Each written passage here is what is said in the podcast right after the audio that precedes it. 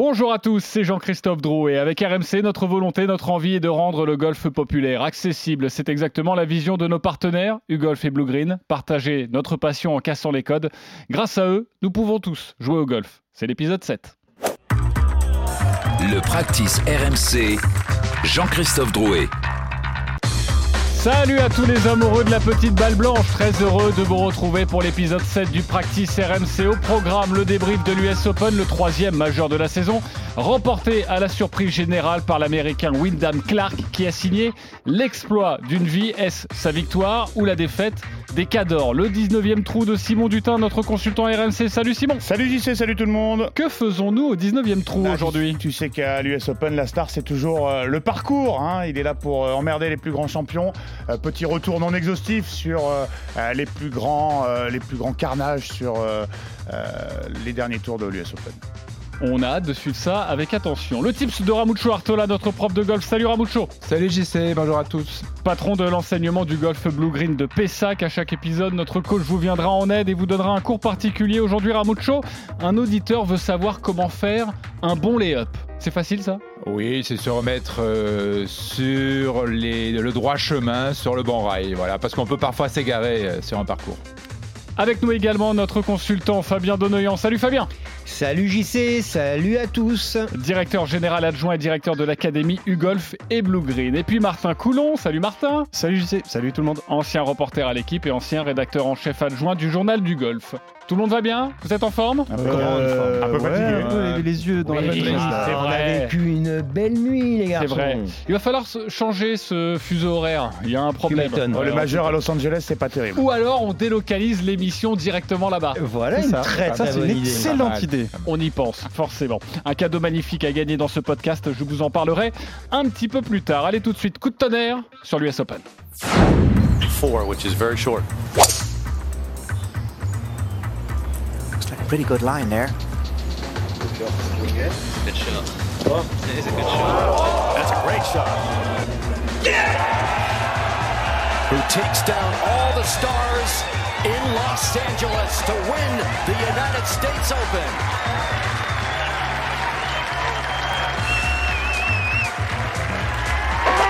Le practice RMC. C'est une véritable sensation qui s'est produite cette nuit à Los Angeles avec la victoire de Wyndham Clark à l'US Open, le troisième majeur de la saison, quasiment inconnu au bataillon. L'Américain a signé un succès hallucinant pour sa huitième participation dans un majeur. Jusque-là, il n'avait jamais fait mieux qu'une 75e place dans un tournoi du Grand Chelem. C'est dire la portée de l'exploit. Il y a encore un an et demi, Clark ne figurait même pas dans les 200 meilleurs joueurs au monde. En 2021-2022, il avait manqué le cut à 24 reprises. Mais en 2023, explosion totale. Dixième à l'Open de Phoenix, cinquième à Valspar, douzième au Memorial il y a deux semaines, mais surtout, début mai, il avait remporté Ouais, le ouais. plus grand tournoi de sa carrière, jusqu'ici, le Wells Fargo Championship. Une star est peut-être née à 29 ans, ce week-end à Los Angeles, car il a dû aussi résister à Rory McIlroy, Scotty Scheffler, Cameron Smith ou encore Ricky Fowler. Alors messieurs, est-ce sa victoire ou la faillite des Cadors? Qui veut se lancer? Martin Coulon, tu me regardes. Oui, bah, j'aurais tendance à te dire les deux, mon capitaine. C'est un peu la réponse de Normand que j'ai l'habitude de faire. Il a gagné cet US Open en patron total. Euh, il a gagné cet US Open en posant un jeu, mais d'une régularité folle, avec un engagement total tout au long de la semaine et surtout pendant ce dernier tour. C'est surtout euh, euh, ça que j'ai envie de retenir, moi, de, de, de, de sa performance. C'est vraiment c'est se retrouver en tête d'un US Open alors que c'est ton septième majeur en carrière. T'imagines dès que tu as fait, comme tu le disais en intro, que 75e, c'est-à-dire euh, pas grand-chose à part passer un cut. Il en a passé que deux sur les six derniers, sur les six derniers majeurs qu'il avait, qu'il avait joué. Et se retrouver en tête après euh, trois tours euh, devant des cadors comme euh, voilà, le numéro 1 mondial, le numéro 3 mondial à tes, à tes trousses et développer un jeu comme il l'a développé tout de suite, c'est-à-dire poser le jeu que tu poses depuis 54 trous avant, c'est remarquable, c'est redoutable. Donc oui, il l'a gagné comme un, comme un chef, mais Rory McIlroy en particulier l'a perdu avec son putter, nom de Zeus. Ah, on va reparler de Rory McIlroy, donc un peu la faillite des Cadors et notamment de Rory McIlroy. Sa victoire claire et nette ou quand même aussi sa victoire et surtout la faillite des Cadors Simon Dutin? Moi, je suis plus sur euh, sa victoire que la défaite de Rory. qu'on- On, va avoir l'occasion d'en reparler. Rory, je l'ai trouvé quand même plutôt solide, même si effectivement, avec le putter, et je dirais même encore plus avec euh, des fers a priori jouables, le 6, le 8, euh, le wedge, avec lesquels il a raté des coups en régulation, euh, bon, qui, sur lesquels il aurait pu faire mieux. Là où je rejoins Martin, c'est la solidité mentale. On, on va reparler effectivement de, du terrain, de- du, du parcours qui est effectivement fait pour challenger les joueurs. Hier, en plus, euh, il y, a, il y a les conditions euh, pour que tu craques parce que euh, devant lui, dans la partie juste devant lui, c'est-à-dire qu'il les voit à chaque fois qu'il est au départ. Il voit Rory, il voit, il voit Scheffler sur le green d'avant. Et, ces mecs-là, encore une fois, ce sont des carnassiers quoi, qui savent ce qu'ils vont aller chercher. Et, euh, il n'a pas craqué une seule fois. Il y a eu des tournants. il sauve un bogey au 8 après avoir tapé deux coups dans, un buisson. Il, fait, il fait un par au, au 11 alors qu'il se fout 20 mètres derrière le green. Il rentre enfin, il, pose un chip donné à côté du- du drapeau. Il chip donné au 17 quand tu as les mains qui tremblent. Et on l'a vu d'ailleurs parce que euh, il, il affichait une solidité mentale à chaque fois, à chaque trou, ça craquait pas, ça craquait pas, ça craquait pas. Et puis quand il a rentré euh, ce putt de, de 10 cm qu'on a entendu euh, donner pour, pour la victoire, il a explosé en larmes, mais immédiatement. Quoi. Ça, la tension était absolument infâme, je pense. C'est- C'est très compliqué de jouer au golf dans ces conditions-là, face à ces mecs-là, dans des conditions quasi match-play.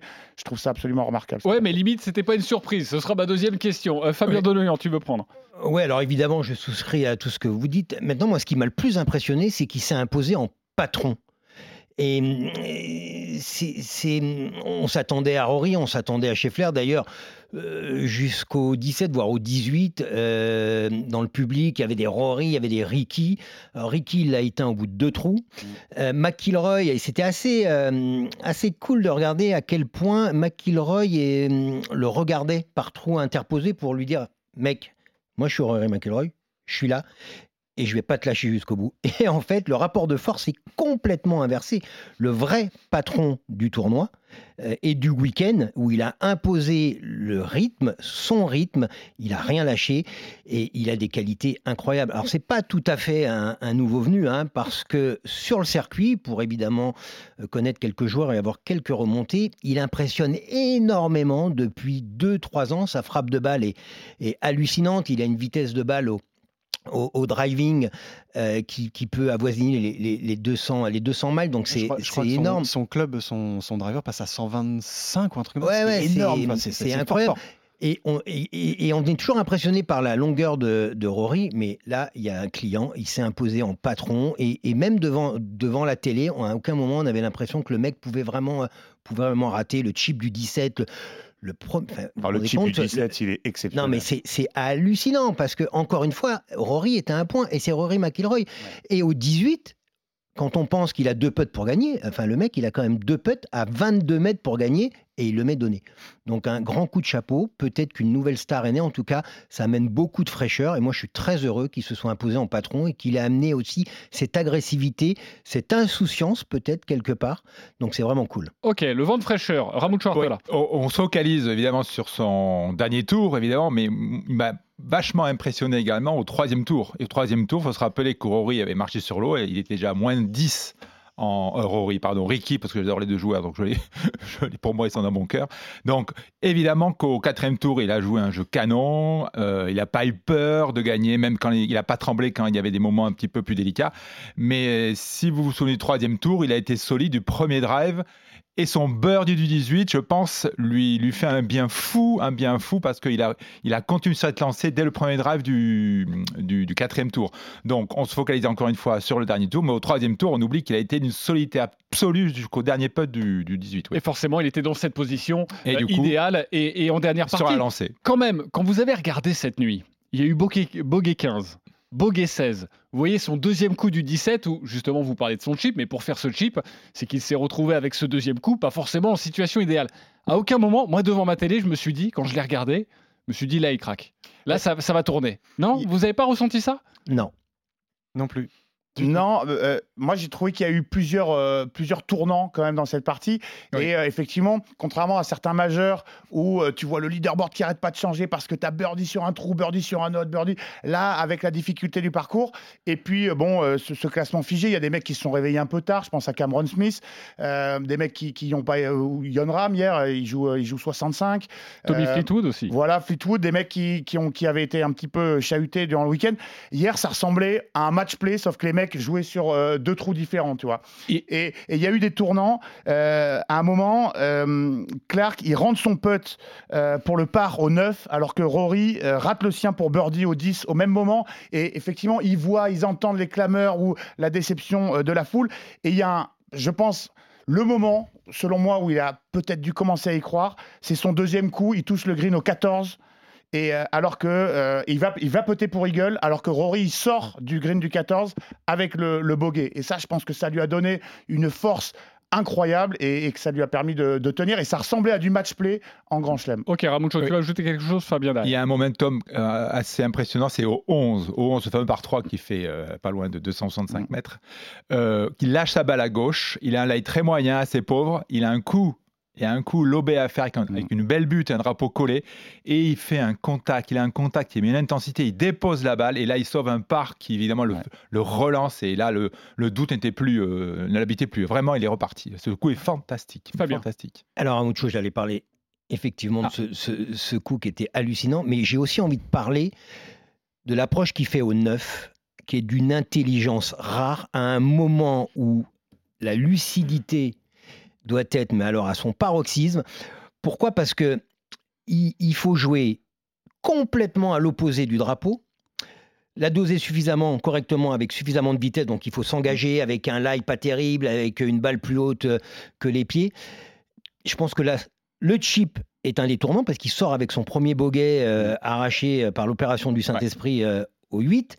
Il fait un chip d'anthologie et il fait un putt en descente qui est ultra compliqué. Et on a passé toute là, parce que l'antenne a été prise quand même à 21h, où on a vu un paquet de mecs à voir ce putt pour le birdie, pour le Ouais. bogey, pour le pas, et ne l'ont pas rentré. Et je trouve que là, c'est un moment où il a su fermer la porte, s'imposer encore une fois en, en patron et montrer, les gars, il va falloir venir me chercher. Je suis là. Vous me parlez de, de patron. euh, parfois, quand il y a un vainqueur surprise, on peut quand même dire que c'est une surprise. On ne s'y attendait pas à ce niveau de performance pour, pour Wyndham Clark. Euh, Est-ce que c'est peut-être, malheureusement, ça arrive souvent à l'US Open euh, que quelqu'un arrive comme ça de, de nulle part parce que c'est un parcours difficile, exigeant. Est-ce que ça peut être le coup seulement d'un jour, d'une fois, euh, Martin vu la façon qu'il a eu euh, de gagner, vu sa semaine, vu les, on va dire euh, depuis le mois de mars, la façon dont il joue au golf, vu l'engagement qu'il a eu, encore une fois, dans ces conditions de pression extrême qu'il ne connaissait pas. C'était la première fois de sa carrière que le bonhomme se retrouve en tête d'un majeur, voire même la première fois de sa carrière qu'il commence à sentir le parfum d'une victoire en majeur. Donc quand tu vois la façon qu'il a eu de gérer ça mentalement, euh, dans le jeu, dans l'intelligence stratégique. Tu en parlais à l'instant, Fabien. Je trouvais eh ce, ce chip du 9, il est, il est génial. Et dans ce moment-là, il est d'une lucidité dingue. Et moi, c'est ça qui m'intéresse beaucoup, c'est quelle lucidité les joueurs ont dans ces moments-là. Et lui, dans un moment d'extrême tension, il est extrêmement lucide. Donc ça, ça me fait penser, moi, à un Scotty Scheffler, clairement. Et- quoi. et si tu permets, JC, j'aimerais ajouter un truc qui va te faire plaisir, euh, Ah, Martin, ouais. parce que ça te, ça te tient à cœur, et évidemment, nous aussi, c'est que son caddie Ah ouais. a été aussi Euh, omniprésent. Ouais. incroyable. Ouais, ouais. C'est-à-dire que, mais à plusieurs moments, il l'a calmé. Je ne sais pas si vous vous souvenez, il le l'a sort de sa sorti, routine. exactement, Il ouais. le sort Ah de ouais, sa fort, routine Ouais. au 8. Ouais. Bon, alors, malheureusement, ce n'est pas, pas. le- c'est pas le meilleur exemple, mais il était tout le temps présent. Et ce qu'il faut savoir, que ce caddie a joué Ouais. deux US Open en passant, en passant le code.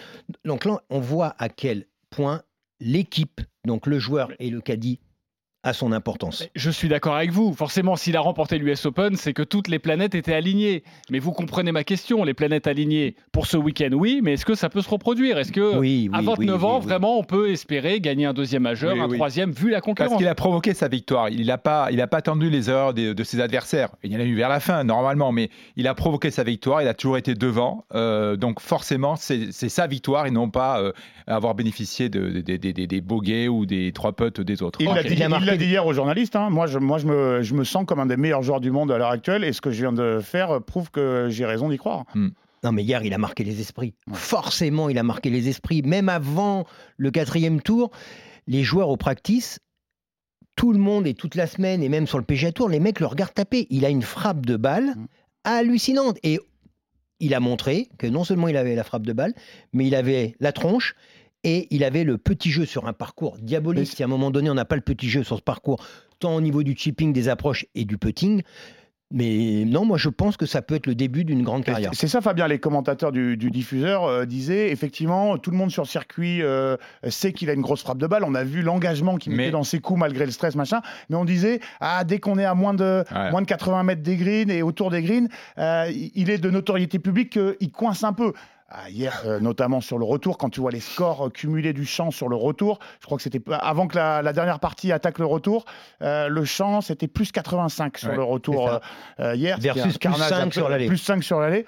Et quand tu vois ce qu'il a fait à moins de 100 mètres des greens et autour des greens et sur les greens au retour, c'est absolument monstrueux. Bon, vous êtes plutôt tous d'accord. Une star est née, selon vous. On en reparlera donc dans cette émission de, de ce Wyndham Clark qui, qui- qui était 34e joueur mondial juste avant cette US Open, parce que je le disais, en 2023, il a eu des, quelques références et notamment un tournoi gagné. C'est pour ça qu'il était si haut dans le classement. Et donc, il a réussi à remporter son premier majeur. Je voudrais ouvrir quelques minutes le dossier Rory McIlroy, qui rate encore de peu son cinquième majeur. Sa dernière victoire remonte à 2014, en majeur évidemment, il y a 9 ans. Martin Coulon, je sais que tu as fait beaucoup de papiers sur lui, que tu t'es vraiment intéressé à ce joueur magnifique, forcément, mais il y a un problème là en majeur? Là, je suis colère. Je suis colère parce que je suis trahison du putter. Mais c'est plus une trahison à ce niveau-là. C'est pas possible. Là, il y a, il y a- je comprends pas que ce putter-là, il n'est pas, il, il soit pas euh, à la déchetterie depuis, euh, depuis des lustres. C'est pas possible de gagner un majeur quand tu joues aussi bien du tee au green et quand en- dans un dernier tour de- d'un US Open, tu prends 34 putts. Tu prends 15 greens en régulation, tu prends 83% des greens du parcours et tu prends 34 putts. Tu peux pas gagner, tu ne peux pas prétendre à la victoire en puttant comme Alors, ça. Ok, Martin, pas d'accord. je suis d'accord. Fab- Vas-y. Je suis d'accord parce qu'en plus de ça, c'est des greens très tortueux, très compliqués à lire. Et il était très souvent en plus du bon côté. Ouais. Donc c'est euh, parce que tu es à droite au lieu d'être à gauche, tu peux avoir un, un, putt très compliqué. Donc deux putts, tu es très content. Mais lui, il était souvent du bon côté.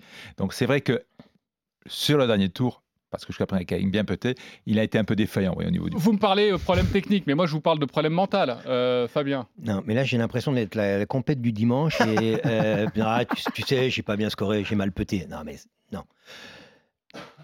Première chose, et on le sait tous, plus on prend de green, par définition, ou à moins de- de- d'une partie euh, hallucinante, on est plus loin, on est plus loin des trous.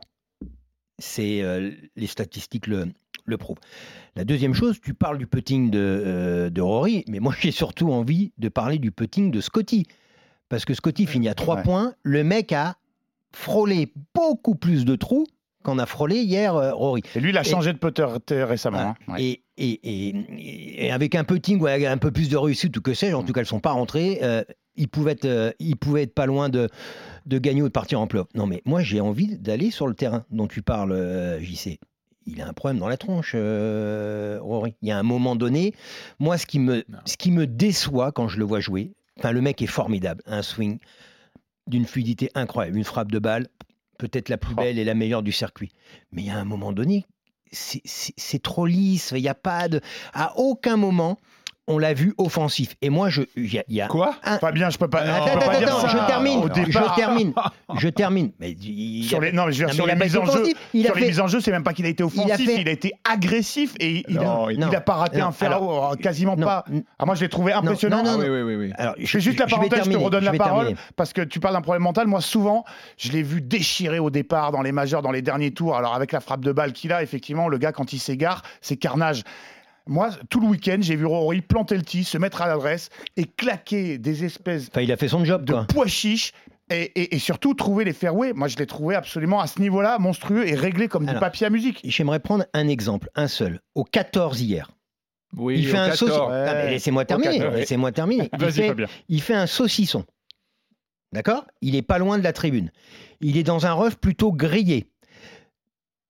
La balle n'était pas, la balle était pas si, enfoncée que ça. Et à un moment donné, il fait un lay-up, donc tu en parleras tout à l'heure euh, à Mucho.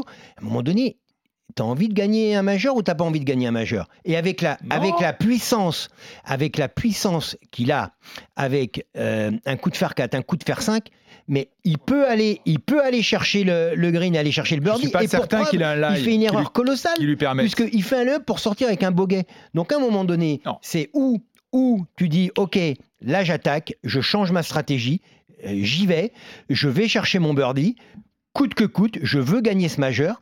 Et en fait, il a plus, je suis certain, été conservateur en se disant, je joue mon jeu. C'est lui qui va craquer. Il va craquer, il va craquer derrière, bien sûr. Exactement. Ouais, Mais vous me donnez raison. Bah, justement, est-ce que tu peux Ramucho. pas mettre ça Non, sur le compte de l'expérience Je et, pense euh, qu'il fait le bon choix sur le second coup parce que je pense pas qu'il ait un très bon lie. Parce que vu son grand jeu, s'il y avait un lie à peu près correct, il aurait cherché le green. Par contre, effectivement, dans son esprit, je me place pour le troisième coup. Et là, effectivement, il fait le plus mauvais coup de la semaine. C'est le troisième coup. Il n'a pas le droit de se retrouver. Et encore, il s'en sort bien avec le rolling, puisque la balle était pluguée, mais soi-disant sur le fairway. Mais là, effectivement, je te rejoins, Fabien. Le troisième coup, indigne de Rory. Ça, Restez bien avec nous parce qu'on va parler des Français. Il y en avait cinq hein, euh, lors de cette US Open et notamment Bastien Amat, l'amateur, qui sera avec nous euh, dans ce podcast Le Practice RMC. Donc vraiment, restez bien avec nous. Un dernier mot sur Rory. Voici ce qu'il a déclaré après euh, ce quatrième tour. Déjà, il faut savoir une stat. hein. C'est la 33e fois consécutive que Rory quitte un majeur sans soulever le trophée. Ça fait donc 9 ans. Voici ce qu'il a dit. Quand je gagnerai enfin ce premier majeur, ce sera vraiment... Ce sera vraiment cool. En fait, je veux bien passer 100 dimanches comme celui-ci Ah oui. pour mettre Ouais. la main sur un autre trophée en majeur. JC, Selon du autre, stade, il faut quand même rappeler parce qu'évidemment, on lui tombe dessus parce qu'il y a ouais. évidemment un tropisme. Tous les journalistes du monde entier, euh, à commencer par Martin Coulon, veulent qu'il euh, regagne en majeur. Euh, 271 sur 4 tours. Euh, jamais un mec qui avait scoré 271 à l'US Open n'avait pas remporté le trophée. Tu vois ce que je veux dire? C'est la première fois dans l'histoire. Il y en a une autre. Donc c'est quand même. euh, c'est- Enfin, il c'est fait un peu le majeur de tous les Il records. fait hein. quand même 4 jours euh, à peu près monstrueux. Et juste pour terminer, il y avait la stat de Martin. Effectivement, euh, il aurait pu en rentrer un, un ou deux euh, lors du quatrième tour. Mais les positions de drapeau, euh, Fabien rappelait que bon, plus tu prends les greens en régulation, plus tu te mets loin des, des drapeaux. Parce que forcément, euh, c'est compliqué de, De les jouer. pour birdie. ouais. Une dernière stat qui est très révélatrice, il a pris quand même sur les 4 jours, sur un parcours quand même assez exigeant, même très exigeant, 59 greens quand même. 59 greens sur 72. Donc c'est, je ne vois pas dans- à, à quel point son petit jeu, il a joué en dedans, je ne vois pas en quel point il a Vous savez quoi Je vous sens enflammé sur Rory McIlroy. On en fera un numéro spécial, ok, de Rory, mais ça fait 9 ans qu'il n'a pas gagné en majeur. Et on attendait surtout toi, Martin, cette, euh, cette victoire, cette, ce Bah, cinquième trophée. Oui, non, mais là, là, je vais aller un peu dans le sens de Fabien et je suis un peu d'accord dans le sens où euh, je l'ai trouvé conservateur. En fait, j'ai eu l'impression qu'il y, avait, qu'il y, a- qu'il y avait hier et qu'il y a depuis quelques majeurs deux Rory. Il y a le Rory du Tio Green, qui est un mec ultra agressif, qui balance des pruneaux, qui est stratégiquement pas trop mauvais, pas trop mauvais, globalement. Et le Rory sur les greens, on dirait un petit enfant, tout, tout timide, tout. Oh, moi, je l'ai vu, le putt, vous avez vu le putt du 5 Le putt du 5 Hallucinant. il- donc le 5, il, il- il boite quasiment son chip, le chip fait virgule, il se retrouve à Ouais. 50 Ah. cm vrai, vrai. et la balle a failli ne jamais voir le trou. Elle rentre par le Velux, je ne sais pas comment. Et il regarde le- le- la balle. en- Et il se remet à l'adresse, du coup, derrière, il re- regarde la ligne. ouais. Mais c'est aussi Et il, le il a 5. un mètre où il, la balle voit pas le trou. Et, et quand tu dis que le gars n'a pas rentré un putt de plus de 2 mètres 10 de toute la partie, Ouais. même s'il prend beaucoup de green, même s'il est loin des trous, ok. Sur les deux derniers tours, Donc, même. hein. juste, juste pour terminer, technique ou mental? Ou les deux, mon capitaine, encore Bon, à ce niveau-là, c'est c'est mentalement technique. Ok, les deux, mon capitaine, j'ai bien compris. Ce sera donc le leitmotiv euh, de ce podcast euh, numéro 7. Euh, on reparlera, promis, les auditeurs, on reparlera de Rory McIlroy. Euh, juste un mot sur euh, Ricky Fowler. Euh, c'est ton cœur, c'est ta vie, c'est ton sang, euh, Ramucho Artola. Ah Qu'est-ce en qu'il a plus, fait il était Ah chez là lui. Il était chez lui. tour, là Il était chez lui. Non, moi j'adore Ricky parce qu'il est d'une sobriété, il est classe. So- il est- Il est devenu sobre. Ah, Quand je le vois, c'est est- pas le premier mot qui me saute. Ah euh, si si si. si. Dans et son c'est vrai que, bah, comportement. par rapport à débuts- comportement. Et j'ai trouvé un peu, un peu triste quand maintenant, avec- derrière ses lunettes, tout ça, je le reconnais pas. Mais c'est vrai que hier, eh ben, il, a, il était en dedans. Quoi. Il n'y a pas eu un seul coup qu'il a lâché. Il était toujours au recul, des putts jusqu'au départ. Enfin, des putts. Voilà, bon, je ne l'ai pas reconnu hier. Il a été pris Ouais. par la- la- la- l'émotion, évidemment, par la. Par le trophée qui comptait, euh, comme tout le monde, comme les Américains, soulevé. C'est quand même sûr. chouette de le voir de retour Oui, au euh, il, il revient il y a deux ans, il est au, loin. vert, oui, c'est sûr. Ouais, on parlait de petit garçon euh, de Rory McIlroy sur un green. Là, il faisait petit garçon face à Clark, euh, son partenaire et son adversaire du, du jour lors de cette quatrième partie. Euh, dans quelques instants, Sébastien Amat qui sera avec nous, notre golfeur français qui a disputé à son premier majeur, son premier US Open. Mais tout de suite, on passe à l'édito de Simon Dutin. Le practice RMC. Depuis combien de temps jouez-vous au golf Tom Tom, ça fait vraiment de- depuis des années. Tom et, et Tom, sur un parcours comme ça, depuis quand bah, j'ai j'ai- j'ai 10 minutes. Le 19e trou. C'est la tradition, Simon, l'US Open se dispute toujours sur un par- parcours ultra, ultra sélectif. Oui, pour rester ultra poli, Jean-Christophe, parce que franchement. Celui que tu dois tromper, c'est l'immonde bâtard. Mais bon, comme par hasard, à partir du moment où on avait choisi d'y consacrer le 19e trou, fallait bien nous donner tort, puisque euh, dès le premier jour, le jeudi, euh, Ricky Fowler, Xander Schauffele nous claquaient tous les deux 62, record absolu pour un tour de l'US Open, record égalé pour un tour dans l'histoire euh, des tournois du Grand Chelem. Cher Fidèle à notre probité éditoriale, Jean-Christophe, on a maintenu ce thème de la chronique parce qu'on n'a rien inventé non plus. oui, l'US Open, c'est dur, le parcours est fait pour emmerder le monde, à commencer par ses champions. La devise, c'est un, la devise, c'est un petit peu, vous allez en chier. Euh, une difficulté euh, symbolisée lors de cette édition 2023 par ce fameux euh, trou numéro 11 du Los Angeles Country Club, un par 3 de 265 mètres. Sans déconner Ouais, ouais, sans déconner. Alors, euh, tout le monde euh, n'est pas égal face à l'immensité lorsqu'elle se dresse à nos pieds. Martin Coulon et Fabien Donoyan, par exemple, quand ils voient ça, ils ont les yeux qui brillent comme un Texan au mondial du pick-up. Mais sinon, pour nous, simples mortels qui drivons sous les 300 mètres, ça laisse au mieux un peu dubitatif. Mais bon. Ce par 3 monstrueux qui ne s'est pas révélé, loin de là, le trou le plus redoutable du week-end n'était finalement qu'un élément de séduction parmi d'autres de celui qui, euh, à chaque fois, euh, à l'US Open, euh, reste le, la star du, du, du week-end. The course, the venue, le parcours, l'endroit où l'on joue, où l'on devient fou. Sous l'égide de l'USGA, la United States Golf Association, le choix du parcours du troisième majeur de la saison répond en effet toujours à la volonté de challenger les meilleurs joueurs du monde pendant quatre jours. Pebble Beach, Torrey Pines, Wingfoot, Betch Pace Black, des noms qui puent le boguer et la crise de nerfs, des machines à fabriquer des carnages sur la carte de score. Depuis 1930 que l'USGA recense euh, le score par rapport au par total sur quatre tours, seuls trois vainqueurs de l'US Open ont gagné avec un score inférieur à moins 10. Même à la compète de charité de la SPSAC, on a des meilleures stats. Alors sur un par 72, c'est Brooks Koepka qui détient le record. Il remporte l'édition 2017 sur le parcours d'Erin Hills avec un score de, total de moins 16. Sur un par 71, Gary Woodland finira à moins 13 pour s'adjuger le tournoi en 2019. On était à Pebble Beach. Enfin, Martin Keimer brachte den Pokal nach Hause. Merci pour la trad, grâce à un score de moins 9 sur le par 70 de Pinehurst en 2014. En tout, depuis 1930, l'US Open s'est désormais gagné 54 fois sous le par, 7 fois dans le par total et donc? Euh, pas une. une- une- Je suis sûre qu'il te kiffe. Qui ça? Bah, le prof de maths. à ce jeu-là dans l'histoire moderne, le plus gros escroc ou le plus grand surviv- survivor, c'est l'Australien Geoff Ogilvy. Il l'emporte à Wingfoot en 2006 avec un score total de plus 5, devant Furyk, Mickelson et Montgomery à plus 6, les deux derniers faisant double bogey sur le 72e trou du tournoi. Dommage. c'est dommage, ouais. Wingfoot, le parcours new-yorkais qui reste l'une des plus belles saloperies qu'on puisse mettre entre les joueurs et le trophée, comme en témoignait en marge de l'édition 1974 le président de l'USGA de l'époque, Sandy Tatum. Je cite Nous n'essayons pas d'humilier les meilleurs joueurs, nous cherchons juste à les identifier. Merci beaucoup, Simon Dutin, euh, pour euh, cette histoire de l'US Open, toujours ultra, ultra sélectif. Pour rester poli, j'ai bien compris euh, le sens de, ta, chronique. Restons polis. Donc, vous avez pensé quoi de ce parcours? On en a fait tout un foin de ce par 3 de 260 mètres. Au final, ça vous a agacé ou ça vous a plu, Ramucho? Non, moi, il m'a bien plu. Les, fairways étaient re- resserrés. Ben voilà, il, était assez long, les fairways resserrés, très défendus. Voilà, il- c'est le côté américain, le côté un peu injuste. C'est vrai que quand tu peux te retrouver à un mètre du green, tu peux être pendu, vu l'épaisseur des rêves qu'ils avaient laissé. Mais le dessin, moi, m'a plu. Il n'y a, pas de- il y a pas de mauvais trou, donc franchement. Le côté challenging comme ça, ça, ça- ça vous plaît ou ça vous agace? Parce qu'on va de plus en plus, de plus en plus, de plus en plus loin. Alors, moi, j'ai un vrai problème avec ce parcours euh, du LACC. Euh, parce que pour moi, c'était pas un parcours du US Open au sens euh, strict du terme. Euh, je l'ai trouvé euh, ni il n'y avait pas de mauvais trous, mais pas de bons trous. J'ai trouvé d'un en- j'ai trouvé ennuyeux. Je l'ai trouvé, euh, euh, je sais pas, pas Je assez. Franchement, je comprends ce que tu veux dire. Dans le sens où J'ai pas pour- reconnu forcément l'US Open. ouais. j'ai pas reconnu l'US Open. Pour moi, l'US Open, c'est le bogey facile et le par est difficile.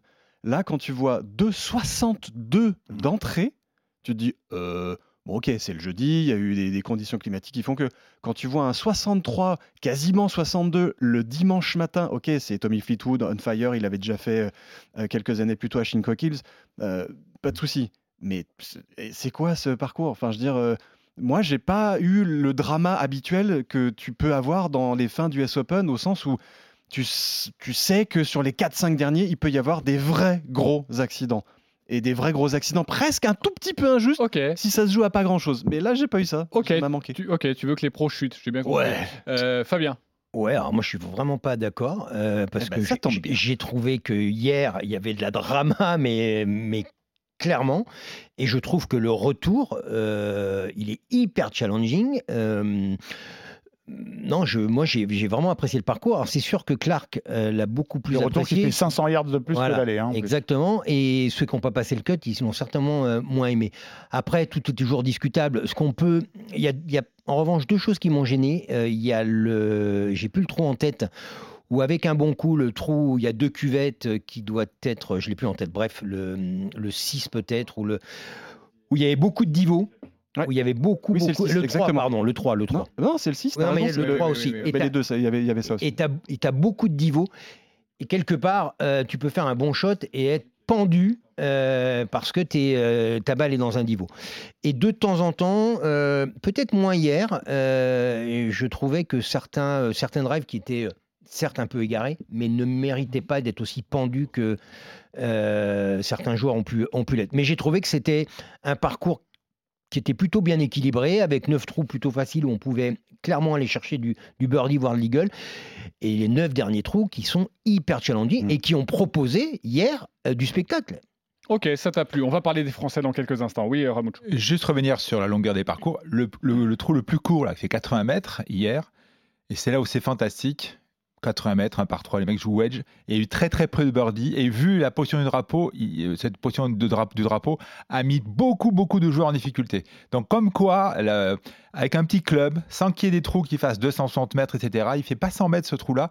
Avec un wedge, les experts euh, du monde entier, du monde du golf, avaient du mal à poser la balle parce que le drapeau et la configuration de green étaient très compliqués. Donc ça, évidemment, ça, il faut que les archis, les, les futurs décideurs du golf l'aient en tête parce que vraiment, là, il y a la trajectoire, il y a la- le dépôt de la balle, il y a, il y a- le golf revient là, du coup. Donc il n'y a pas uniquement la puissance, il y a comment je vais la poser, Ne j'anticipe pas que par chercher rapport- la distance. Très Mais non, stratégique. voilà. Et puis Il une, était super une stratégique. sorte d'ersatz d'amen corner quand même, avec ce par 3 du 11, euh, le 12 avec le départ euh, en aveugle. Si tu touches pas le fairway, euh, tu peux pas, tu peux pas jouer le green en régulation.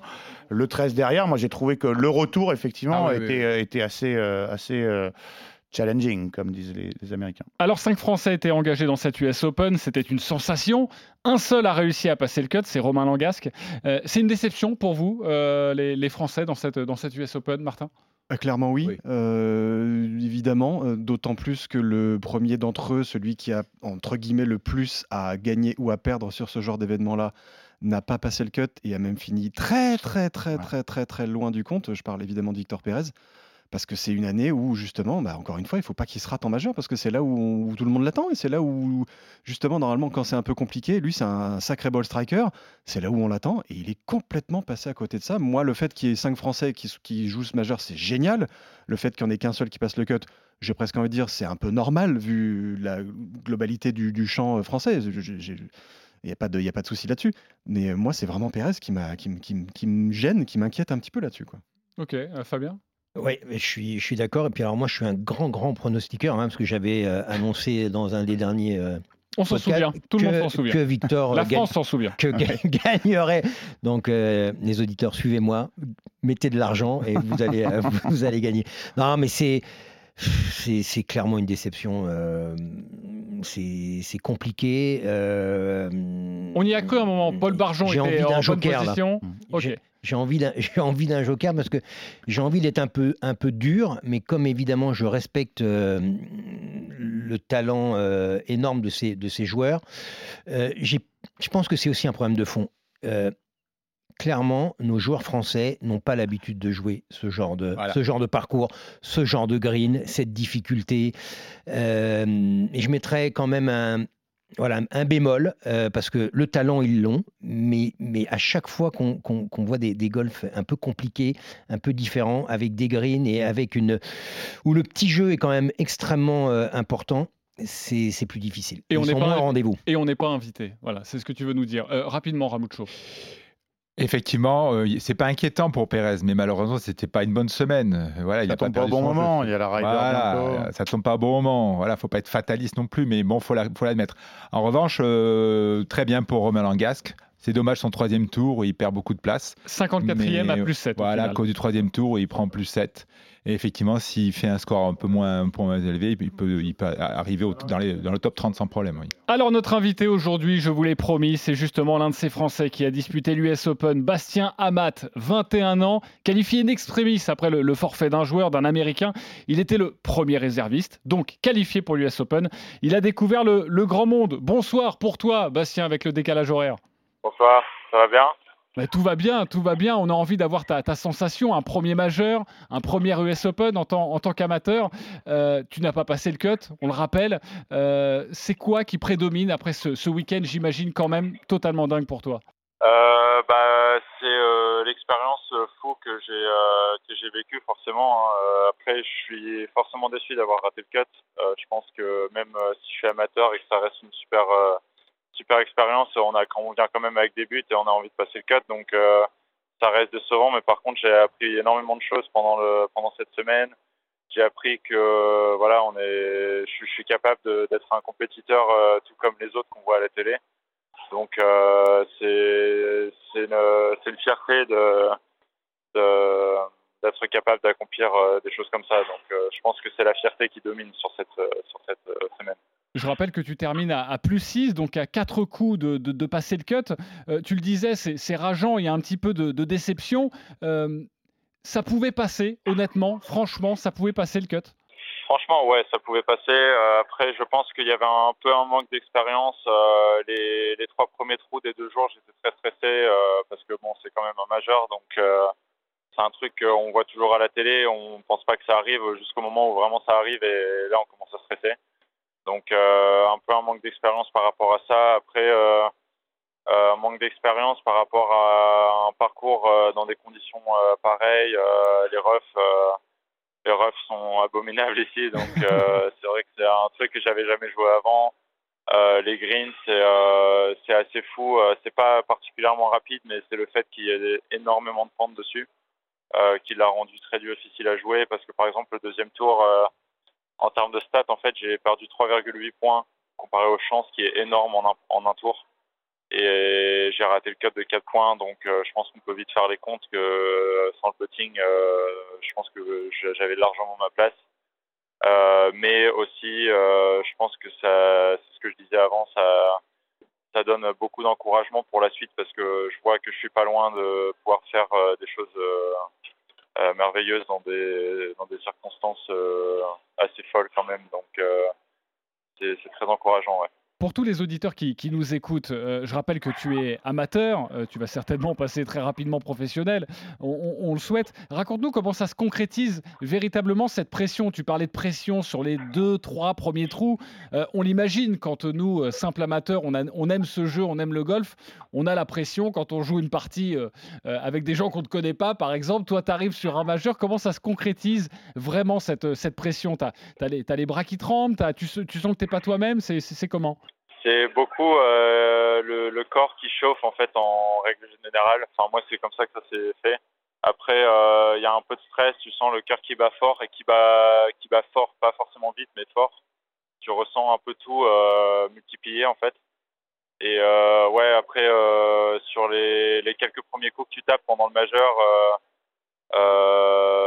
tu sens que le club il tremble un petit peu dans les mains. Enfin c'est c'est un peu ce que tout le monde ressent, mais sauf que forcément, moi, j'ai pas trop l'habitude de ressentir ça euh, maintenant parce que je suis habitué au, à toutes les situations euh, avec un peu de stress. Mais euh, là, ça, ça m'a fait revivre des trucs que je n'avais pas revis depuis longtemps. Donc, c'était intéressant à faire. Ouais. ça, va, ça va te servir à, grandir. Je rappelle que tu as seulement 21 ans. tu viens donc de disputer ce premier majeur pour toi. Tu as ta place parmi ces joueurs. Est-ce que tu le ressens comme ça après être sorti de ce week-end? Euh, Ouais, particulièrement par rapport au fait que, en fait, pendant la, pendant la semaine, forcément, j'ai tapé au practice à côté des meilleurs. Euh, il y a un jour où j'étais entre, j'étais entre Dustin, Brooks, euh, Martin Keimer, Phil Mickelson. Donc, enfin, juste par les noms, euh, on, se rend vite, vite compte de qui j'étais à côté. Et enfin, franchement, j'avais ma place. Après, ouais, Dustin, c'est un mec qui tape très très fort la balle, mais Enfin, D'ailleurs, par les moyennes, j'avais largement ma place et c'est comme ça que ça me, ça me rend fier parce que je sens que tout le travail euh, paye pour que je sois déjà prêt. Et après, j'ai un petit peu un manque d'expérience comparé à ces mecs-là parce que Jim Mickelson, je crois qu'il a fait 25 euh, US Open si je me trompe pas. Donc euh, moi, c'est mon premier, je suis encore un amateur, donc je suis rien comparé à lui. Et pourtant, je tapais à côté de lui et j'avais pas l'air d'être un, j'avais pas l'air d'être un, d'être un amateur ou d'être un mec qui n'avait pas sa place ici. Donc euh, c'est ça qui me fait euh, me sentir bien par rapport à cette semaine. Tu as réussi à rester concentré comme ça sur le practice, on t'imagine à côté de Bruce Kopka, de, Dustin Johnson?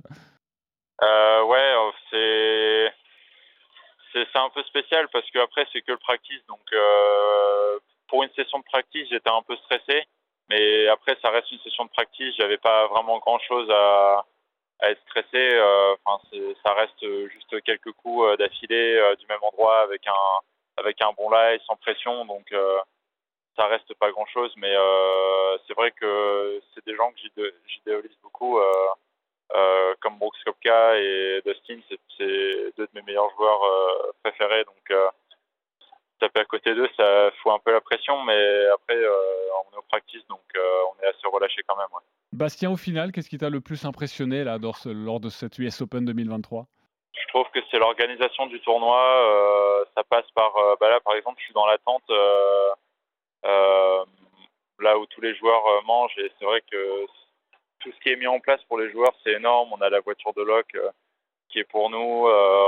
On, est vraiment chouchouté, donc c'est c'est ça qui est énorme en fait, je trouve par rapport, à, par rapport au tournoi, c'est toute l'organisation qui est derrière en fait. Ça, c'est vraiment euh, génial. Ouais, J'imagine quand on y a goûté, on a très rapidement envie d'y regoûter. C'est quoi d'ailleurs pour toi la, la suite? Euh, Là, en fait, je rentre en France. Euh, je vais en Estonie dans quelques jours pour participer au championnat d'Europe individuel. Ensuite, ce sera la Belgique pour les championnats d'Europe par équipe avec la France.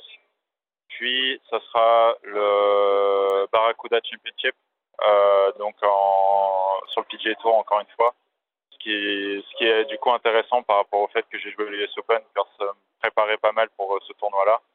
Et je pense que j'aurai une chance de, montrer vraiment mon potentiel euh, là-bas. Et après, j'ai quelques tournois, gros tournois amateurs aux États-Unis, le Western Amateur à Chicago et l'US Amateur, donc l'US Open des amateurs à Denver au Colorado.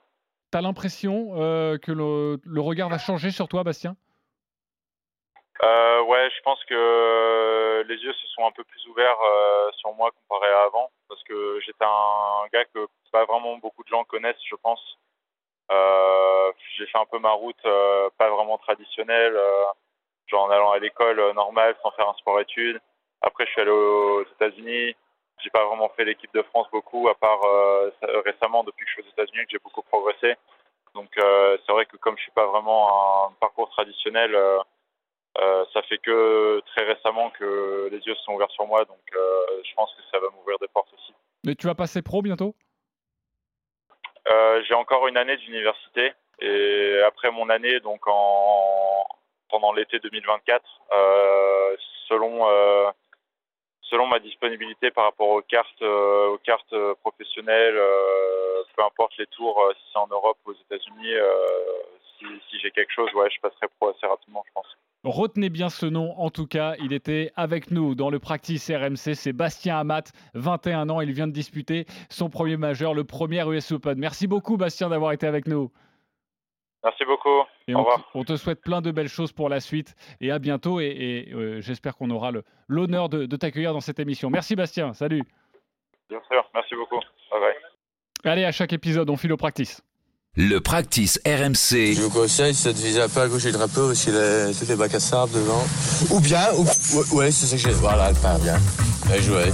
Super. Le tips de Ramucho. Merci François Damiens de nous garnir ce practice RMC. La leçon du jour avec notre prof Ramucho. Vous entendez les, oiseaux, on est bien, on est sur le, le, beau vert d'un golf, on est euh, sur le tapis avec toi Ramucho à chaque épisode. Vous pouvez recevoir un cours particulier, vous avez un problème, besoin de conseils.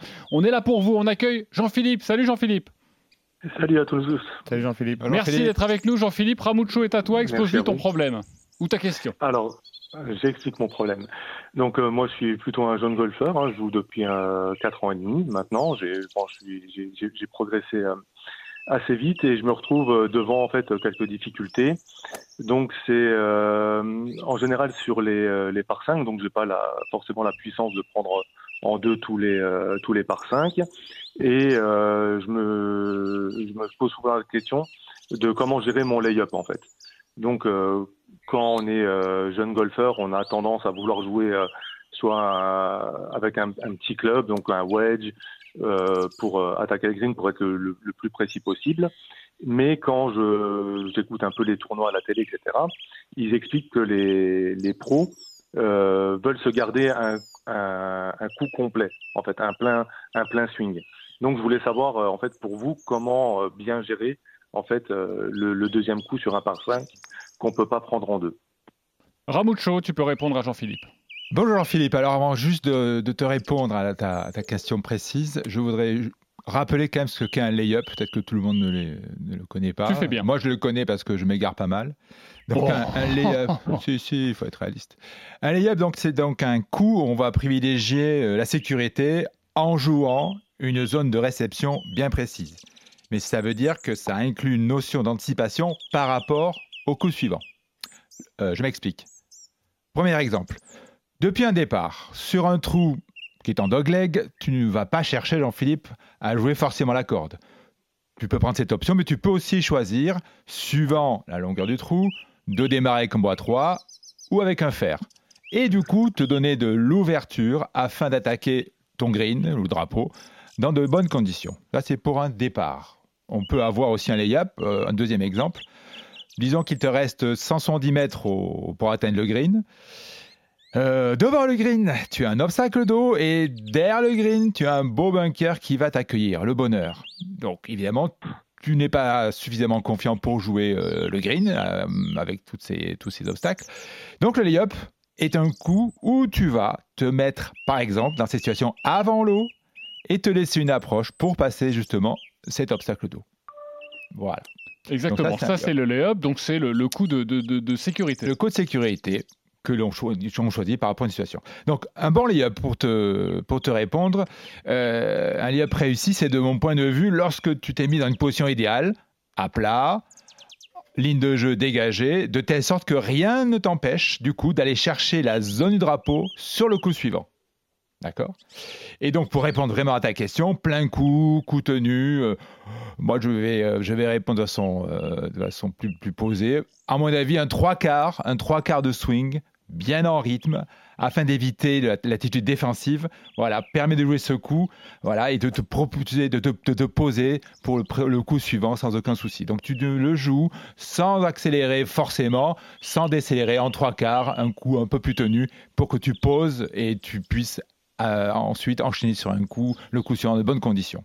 Donc le lay-up, tu observes, tu exécutes et après tu attaques éventuellement le drapeau. Et pour des joueurs qui, euh, comme Jean-Philippe, ne jouent pas régulièrement, ne jouent pas beaucoup ou sont plutôt euh, inexpérimentés, le lay-up, il faut l'appliquer régulièrement, voilà, se, donner une zone de confort sans forcément jouer en régulation. Quand ça se présente, voilà, pour sauver le score, pas être trop agressif non plus et pas tomber dans l'excès inverse. Mais si tu prends le temps d'observer, de, tu verras que le lay-up, c'est ton premier, euh, ta première idée et tu t'y tiens. Jean-Philippe bah c'est parfait. En plus, il a, il a décrit le lay-up du trou 18 euh, du golf où je, suis membre, c'est-à-dire avec une pièce d'eau et des bunkers euh, de l'autre côté. Donc, c'est parfait. Voilà. Impeccable. Privilégier le lay-up si euh, voilà il y a un petit souci. Euh, c'est souvent mon cas. Euh, je me dis que parfois, soit on peut après tenter euh, d'être suffisamment près du drapeau pour sauver le par, soit de faire un bogey. Et dans mon cas, et j'imagine que dans le cas de Jean-Philippe, un bogey reste un bon résultat. Pour nous, les copains, je vous vois regarder. Ouais, nous on cherche l'eagle à chaque fois. Bah, pas du tout un bogey. Ouais, c'est ça. ouais. Pour toi. Merci beaucoup Jean-Philippe d'avoir été à- avec nous et puis à chaque épisode évidemment euh, le tips de, de Ramucho pour vous conseiller au mieux sur votre golf. Un cadeau exceptionnel à vous offrir également à chaque épisode. Écoutez-moi bien, euh, vous pouvez remporter un pack All for You avec Blue Green et U-Golf qui comprend un an d'enseignement avec des cours illimités, un an d'accès illimité sur un certain nombre de parcours, le matériel fourni durant cette année de golf, valeur du pack All for You, plus de 1000 euros. Vous allez me dire, moi ça m'intéresse comment je joue. C'est très simple. Vous envoyez golf au 732-16, golf au 732-16. Euh, sachez que Alexis est le grand vainqueur de l'épisode 4. Vous pouvez vous aussi gagner, c'est tout de suite, golf au 732-16. Pour terminer le practice RMC, euh, Martin, tu voulais dédier, on voulait dédier ce podcast à un grand amateur de golf qui nous a quittés il y a quelques jours. Euh, ouais, ouais, ouais, ouais. Alors ça va pas être très, très, très, très, très facile pour moi de rendre hommage à, à quelqu'un qui comptait euh, déjà beaucoup pour moi, mais beaucoup pour euh, tout le golf de Saint-Aubin euh, en particulier, et tout U-Golf et Blue Green, et tout le golf tout court. Euh, il s'appelait Jean Jatier, et tout le monde le connaissait plutôt sur le petit pseudonyme de Gino, parce qu'il avait une façon de parler comme ça. un peu. Il n'était pas du tout italien, mais moi j'ai toujours cru qu'il l'était. Et malheureusement, j'en parle au passé parce qu'il nous a quittés euh, il y a quelques jours sur le golf qu'il adorait particulièrement et que moi aussi j'adore et qu'on adore tous, qui est le golf de Saint-Aubin. Gino, pour la faire courte, c'était un immense passionné du jeu, c'était un compétiteur acharné et c'est quelqu'un euh, qui a fait grandir énormément de monde et en particulier les, plus petits qui jouent au golf parce que bah, c'était quelqu'un qui s'occupait beaucoup bah, des autres. Il adorait le jeu, il adorait être compétiteur, mais il s'occupait beaucoup des jeunes et des plus petits en particulier. Il était, hyper engagé sur tout ce qui est comité départementaux et toutes ces choses-là. Euh, moi, j'ai perdu un ami qui m'était évidemment très proche, donc c'est évidemment très triste. Euh, mais je crois que le golf français a perdu l'un des plus purs passionnés qui soit. Et euh, pour la petite euh, histoire, il est, il est parti au, au départ du 18 pendant une, une compétition par équipe. Et il était one-up à ce moment-là. Donc Gino, il est one-up forever. Et moi, c'est ça que je vais retenir de ce, de ce bonhomme-là. C'était une voix, c'était une gouaille, c'était un, un mec d'une générosité, mais sans borne, sans nom. Il était solaire. Et bah, moi, je l'embrasse très fort parce que pour moi, il n'est pas parti. C'est- pas possible. Merci beaucoup, Martin, pour cet hommage. On pense évidemment à, à sa famille. Euh, Simon, Fabien, Ramucho, Martin, rendez-vous au huitième épisode Ouais. du Practice RMC qui Merci, sortira lundi 3 juillet. Nous reviendrons sur l'improbable fusion entre le PGA Tour, le Live Golf. À qui profite le crime? Il va falloir répondre à cette question. Euh, bon golf à tous et comme dirait George Dion, les vrais golfeurs vont au bureau pour se détendre. Le practice RMC.